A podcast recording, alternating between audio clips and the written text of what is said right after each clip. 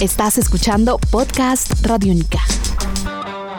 Amigos, bienvenidos a una nueva entrega en Descarga Radiónica, esta serie de podcasts en los cuales Iván Zamudio, arroba Iván Zamudio 9 y quien les habla, Diego Bolaños, arroba Diego Mao B, discuten temas de la cultura geek, popular, de los cómics, los videojuegos, de, de tecnología, también hablamos un poco y en esta oportunidad, pues, Iván, permítame primero darle la bienvenida, ¿cómo va? Estupendo, maestro Diego. Encantado de que estemos eh, haciendo estos debates acerca de lo tangible y lo intangible.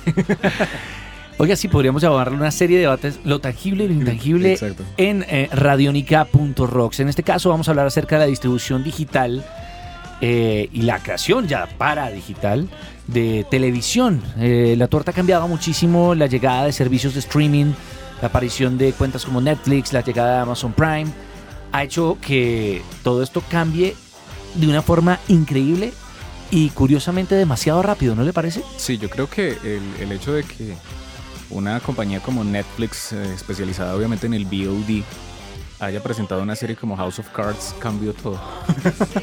¿Sabe qué tanto cambió? En los últimos cinco años, la torta de producción, o digamos, los datos que tiene la sociedad eh, o, los gremios de producción de, de televisión en Estados Unidos eh, dijeron que en los últimos cinco años se ha doblado por completo la producción y la solicitud de producciones televisivas. De 200 series que se hacían en promedio en un año, ya hacen 400 al año. Eso quiere decir que existen muchísimos nuevos canales y muchísimas nuevas series gracias a eso que pasó, ¿no? Sí, yo creo que eh, uno de los casos más importantes que son producto de, de esta situación es lo que ocurrió hace unos meses con la cancelación de tantas series de televisión en, en la televisión abierta de los Estados Unidos, lo que es ABC, eh, la CBS, todos esos canales cancelaron un montón de series televisivas y de seriados como Agent Carter, eh, por mencionar Castle. Castle que se acabó por fin. Pero, Pero ahí hubo gente sufriendo, por sí, eso claro, y Agent Carter y todo esto. Y es que, si usted se da cuenta, pues eh, la competencia está muy dura. Y, di- y de igual manera, los televidentes hoy por hoy son bastante exigentes. Son personas que no, no- no comen entero precisamente una serie de televisión como Castle o como Agent Carter porque pues los valores de producción de estas producciones, valga la redundancia, son eh, pues llegan a ser un poco bajos. Uno, uno mira por ejemplo esas series de televisión eh, pues es como si estuvieran haciendo televisión todavía en los años 90. Usted se da cuenta que a veces, uy, ese backing está como mal Sí, sí, pintado, sí. uy, aquí como que se les Demasiado, la- la demasiada plata. grabación interior. Uy, pero aquí qué pasó. Uy, esto pasó como muy rápido, mataron a este muy rápido. Es que ese carro se estrelló, pero Sí, yo no vi el carro. es- y además el modelo de que no es seriado, sino que cada capítulo es autoconclusivo. Hay cosas que obviamente no colaboran en, en- en- en, digamos, también en los imaginarios de las personas, de los consumidores.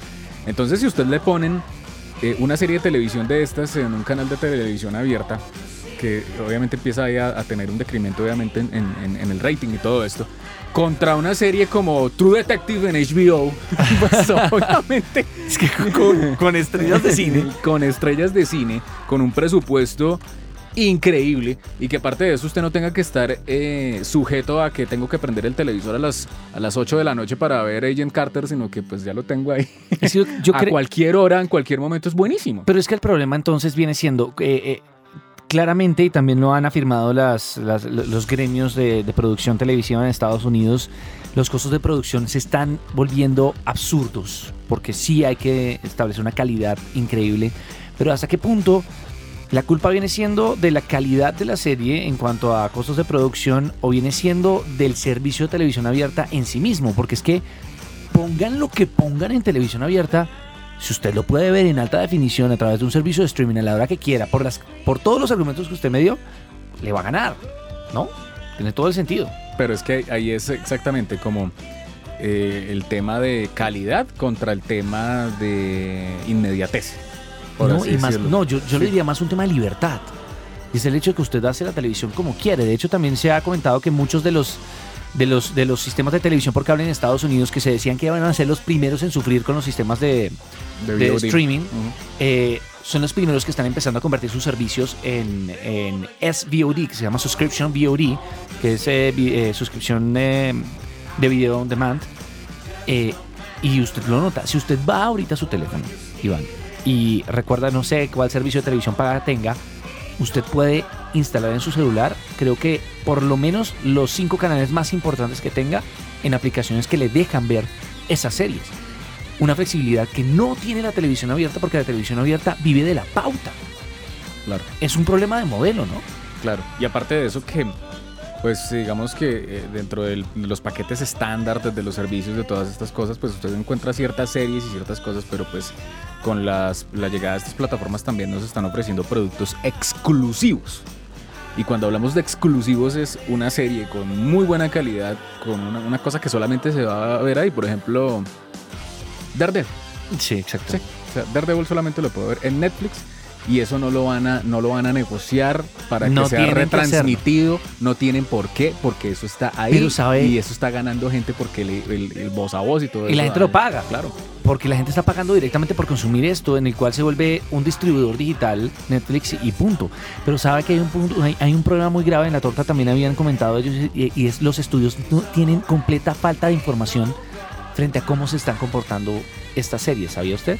Digamos, por ejemplo, usted tiene una serie como Agent Carter, usted la hace, la vende, pero a usted Netflix le dice si la compra o no la compra de nuevo, pero no le dice si la vieron más personas en tal horario, si la gente, si hubo un focus group que determinó que le gustaba más cierta, cierto índice de la algo que se hacía mucho en televisión abierta. Claro. En televisión abierta usted lo hacía para poder definir qué tipo de pauta le vendía. Sí, las, no, me- las mediciones. si usted a Agent Carter no le iba a vender licuadoras y jugos de naranja, usted a Agent Carter le vendía, le puede vender videojuegos o le puede vender sodas porque lo consumen generalmente gente aficionada a los cómics y muchachos jóvenes. Es un problema muy grave y es algo que está inflando mucho los costos de producción. O sea, usted está haciendo una serie esperando solo que se la compre algún servicio de streaming y en esa ya no medida hay- ya no hay pauta y patrocinio. en esa medida usted le va a meter toda la plata del mundo en postproducción para que esto tenga una calidad cine.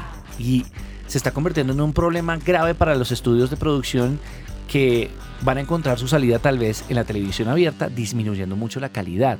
Y se vuelve también en un problema de, si no hay televisión abierta, la igualdad al acceso de estas series se vuelve muy limitada, ¿no le parece a usted? Hace años los, los clase A eran los que tenían eh, servicios Prime como HBO. Hoy en día los clase A son los que tienen servicios como Netflix y todos los demás. Esperemos a que saquen la versión colombiana de, de Breaking Bad. a ver si la encuentran en Claro. televisión abierta. Claro. Se vuelve un problema de, de- de acceso a la información muy grave y preocupante, ¿no le parece? Sí y no. o sea, sí, usted, yo, yo le entiendo lo que usted me está diciendo, pero finalmente, pues, eh, lo que estas plataformas de VOD también están apuntando es que a, a un futuro, pues, todo el mundo pueda acceder a eso, porque de igual manera es muy económico. Es verdad, pero entonces estaríamos O sea, hablando de... sí y no, porque por ejemplo hay otros servicios como por ejemplo HBO que ya son más Ajá, especializados, sí. un poco más costosos, obviamente con, con otro Pero usted qué opina de algo como, digamos, como un Hulu. Me parece que Hulu es, es muy interesante porque Hulu es como la mezcla de las dos cosas. Es la evolución Hulu- de la televisión. Sí, o sea, Hulu es una plataforma de video online, todo esto, hace sus productos exclusivos. Esperen, esperan que totee ahí, pero le dan la posibilidad de vender esas series a otros canales, digamos, de televisión por cable, privados y de televisión abierta. Entonces, No, y ejemplo, además de por transmitir con ejemplo, pauta. Sí, y aparte de eso, por ejemplo, eh, un caso cercano. 112263, la serie de de J.J. Abrams, eh, producida por Stephen King, la pasaron por Hulu, fue un éxito y dijeron, oiga, vendámoselo a Fox. Y Fox la va a pasar. Sí, y, ahí- y- y eso está, es un éxito completo. Entonces es también pensar, no ser eh, como antipáticos, sino también ser como pensar en, en todo el mundo y mirar como diferentes posibilidades de que, de que un producto pueda llegar a tomar diferentes como colores en diferentes eh, plataformas. ¿Y usted es de los que siente que el on demand es una posibilidad para series extintas de poder retomar el camino que no les dio el Claro, aire? Claro, yo creo que, eh, eh, y eso ha pasado, eso ha ocurrido. Mire, yo sería feliz, pero dichoso, donde un día dijeran, eh, vamos a, se pudieran recuperar, se- constantemente se recuperan derechos de, de Sí, emisión para Netflix y para estas plataformas, pero por ejemplo que dijeran en- que Netflix va a tener en exclusiva, recuperó los capítulos y los derechos de los científicos rebeldes. Una cosa así. Sí, un algo que solamente se puede ver en YouTube en una calidad Muy muy, regular, pero que lo pudieran recuperar, eso sería maravilloso porque son cosas de culto que pueden tener otra mirada y que se le pueden enseñar a más públicos. Un nuevo universo sonoro por recorrer. Podcast Radio Única.